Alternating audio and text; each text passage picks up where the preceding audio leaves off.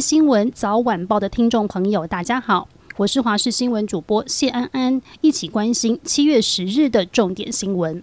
在日本前首相安倍晋三被刺杀的两天后，日本选民将在周日投票选出参议员。投票于日本时间早上七点开始，于晚上八点结束，结果应该在今晚就会公布。执政联盟和反对党的政治人物强烈谴责安倍在奈良被暗杀事件，宣称这是对民主的挑战。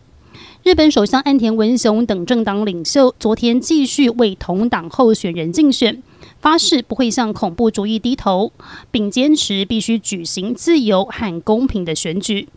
安倍晋三在奈良街头遇刺身亡，现场的维安安排备受质疑。奈良县警察本部部长鬼冢友章在九号召开记者会，鞠躬道歉，承认保安有疏失。根据日媒报道，当天现场有二十二人负责警备工作。包括七名特警，还有奈良县便衣警察在内的数十人，但仍未能阻止疑犯开枪。警察厅宣布调查警卫当时的反应，例如安全警戒是否足够，并且要求加强对重要人物的保护工作。斯里兰卡总统官邸遭大批愤怒民众攻占数小时后，该国国会议长宣布，他已接获总统拉贾帕克萨的通知，证实总统将于七月十三号正式下台。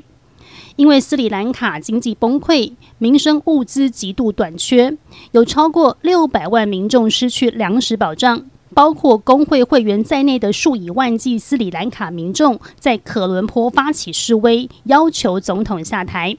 示威者之后成功占领总统官邸，但当时拉贾帕克萨已经不在官邸内。第二十四届台北电影节颁奖典礼昨晚隆重登场，众星云集。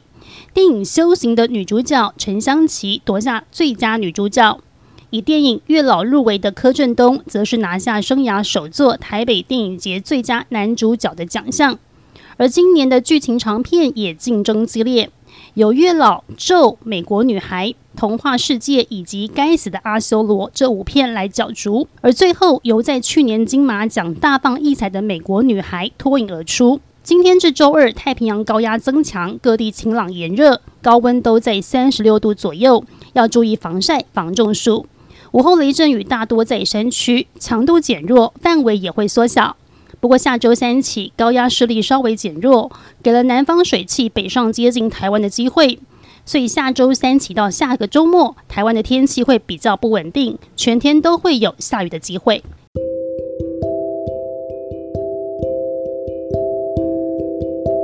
以上就是这一节新闻内容，非常感谢您的收听，我们明天再会。